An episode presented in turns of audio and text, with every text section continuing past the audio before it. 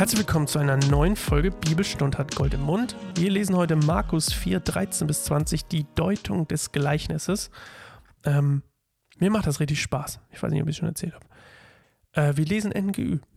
Dann fuhr er fort. Dieses Gleichnis versteht ihr nicht? Wie wollt ihr dann überhaupt Gleichnisse verstehen? Der Bauer seht das Wort. Also er erklärt jetzt das vom vorletzten Mal, das vom Sämann. Der Bauer sät das Wort.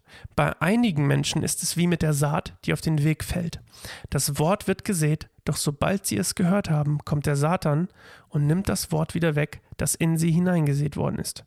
Bei anderen ist es wie mit der Saat, die auf felsigen Boden fällt.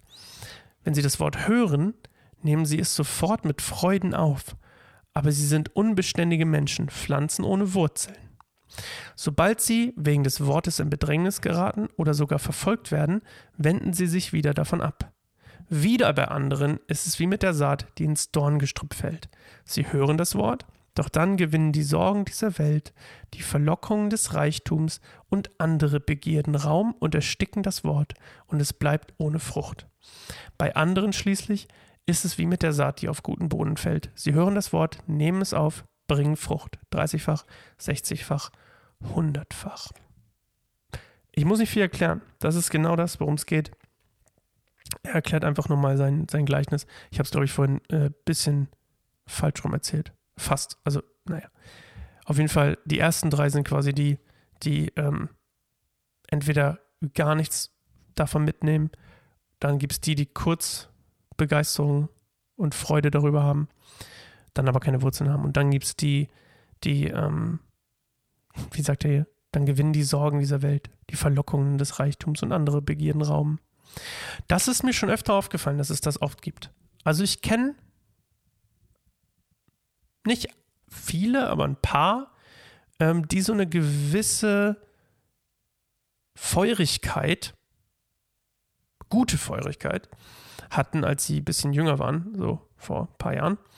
Und ähm, dann, als sie dann ihr Studium fertig hatten und dann irgendwie, naja, dann hat man irgendwie einen Freund oder eine Freundin und dann, ähm, das soll jetzt übrigens kein Indiz dafür sein, aber wenn ich dann so die Leute so beobachte, manche, mit denen ich dann auch ein bisschen mehr Kontakt hatte, äh, ist mir schon aufgefallen, dass das, ähm, dass so die, gerade so die, die weltlichen Verlockungen dann, ähm, und damit meine ich nicht unbedingt nur den Freunden, die Freundin, sondern auch, wie gesagt, ähm, dann einfach ein Job, der vielleicht äh, viel Geld bringt und dann ähm, kommen andere Prioritäten rein. Und das ist ja das spannende Prinzip der Menschheit, was man auch ja nicht abstreitet als Nichtchrist, ist, ähm, man zieht an, was man wertschätzt.